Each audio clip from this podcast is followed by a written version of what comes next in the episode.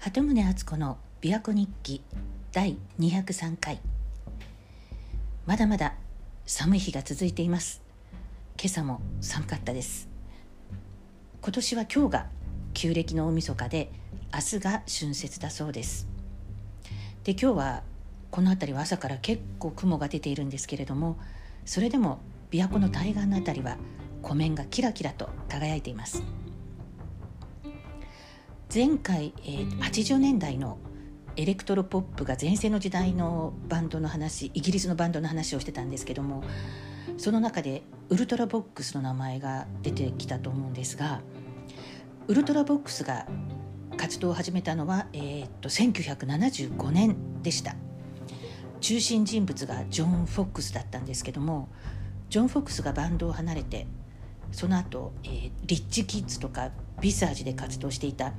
ミッジ・ユーロっていう人が中心人物となってウルトラボックスの第2期が始まるんです。でミッジ・ユーロになってからの第2期のウルトラボックスの方が商業的にも成功して有名になったんです。まあ私もその第2期のウルトラボックス聞いてましたしその音楽も好きだったんですけどでも私にとってはやっぱりジョン・フォックスの時代が一番だったんですよね。んかまだこう1970年代のパンクの香りが残っててこうなんていうのかな若さゆえのエネルギーが充満してる感じでそれをどこに持っていっていいかわからないっていうなんかやるせなさとか危うさとかが入り混じったような不思議な空気がたまらなかったんですけどね。でジョン・フォックスっていうのがこうすごい線が細くてなんかめちゃくちゃ神経神経質そうで一見こう冷たそうなんだけどでも情熱を秘めてそうでこの頃のこのミュージックビデオを見てるとなんかね青筋立てて歌ってるっていう感じなんですね。インテリ高校生の男子がこう悪ぶって生きがっているようなそんなイメージを勝手に抱いてましたところが今になってねジョン・フォックスについて調べてみると1948年生まれとなっているんでウルトラボックスとして活動を始めた1975年彼は27歳だったわけなんです。えー、って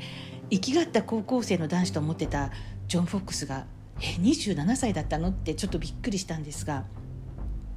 まあ、高校生ではないにしても今見てもなんか大学生くらいにしか見えないような気がするんですけどね。まあ私が本当に勝手なイメージを抱いてたようです。でミッチユーロになって第2期のウルトラボックス一番のヒット曲は「ビエナ」っていう曲だと思うんですけど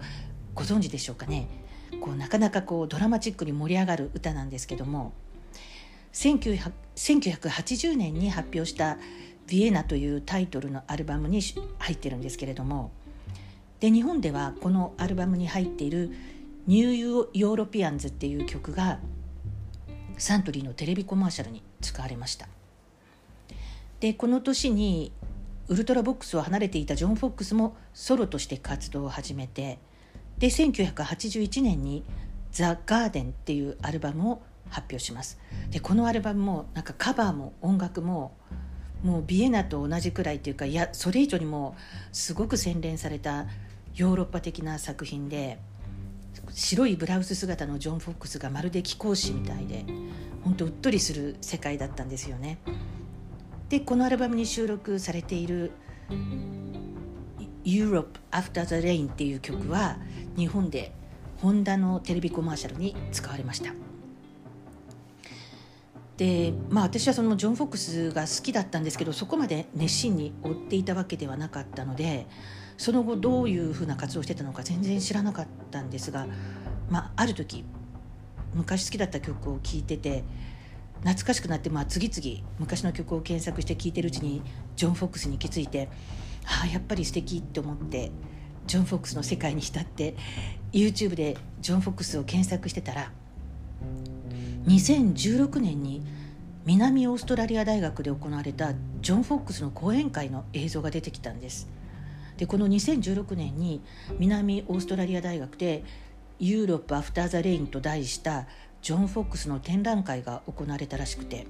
でもちろんそのジョン・フォックスも招待されてでそこで会場で質問に答える形で話をしてるんですね。で私はこの時まで知らなかったんですけどもジョン・フォックスは一旦音楽活動を停止してグラフィックデザインとか本の想定とかそういうアート関係の仕事をしていたようです。なんか大学の講師とかもしてたみたいでかなり有名な本の想定も担当してたんですね。でこの大学の展覧会では彼が過去に撮影した写真を使った展示とかがあったようで。でここではエレクトロニック音楽のパイオニアでありビジュアルアーティストであるというふうに紹介されてました。でここで話をしているジョン・フォックスがもうとっても上品で落ち着いてて物静かな語り口で本当に素敵なおじさまなんですよね。なんか威張った感じとかも全くなくって自然体でこう誠実に言葉を選びながら話してるっていう感じで。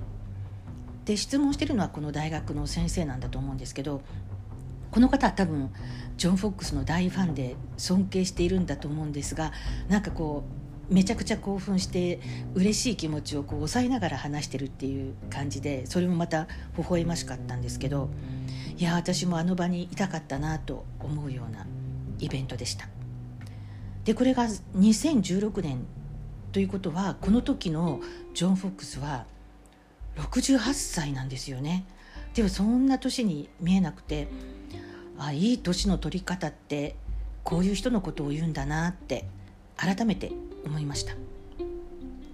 自分が68歳になった時どんな姿になってるだろうかってこうちょっと我が身を振り返って私もジョン・フォックスを目指そうって決意したんですけど、うん、どうやったらあんな風になれるんでしょうね。自分の好きな活動に打ち込んで自然体で生きていったらああなるのかなって。まあこの名曲「ユーロップ・アフター・ザ・レイン」よかったら聴いてみてください。もう80年代のこの頃からイギリス人であるジョン・フォックスもミッジ・ユーロもヨーロッパ人であることを意識していたんですかね。2022年の今聞いても決して古さを感じないと思います。鳩宗敦子でした。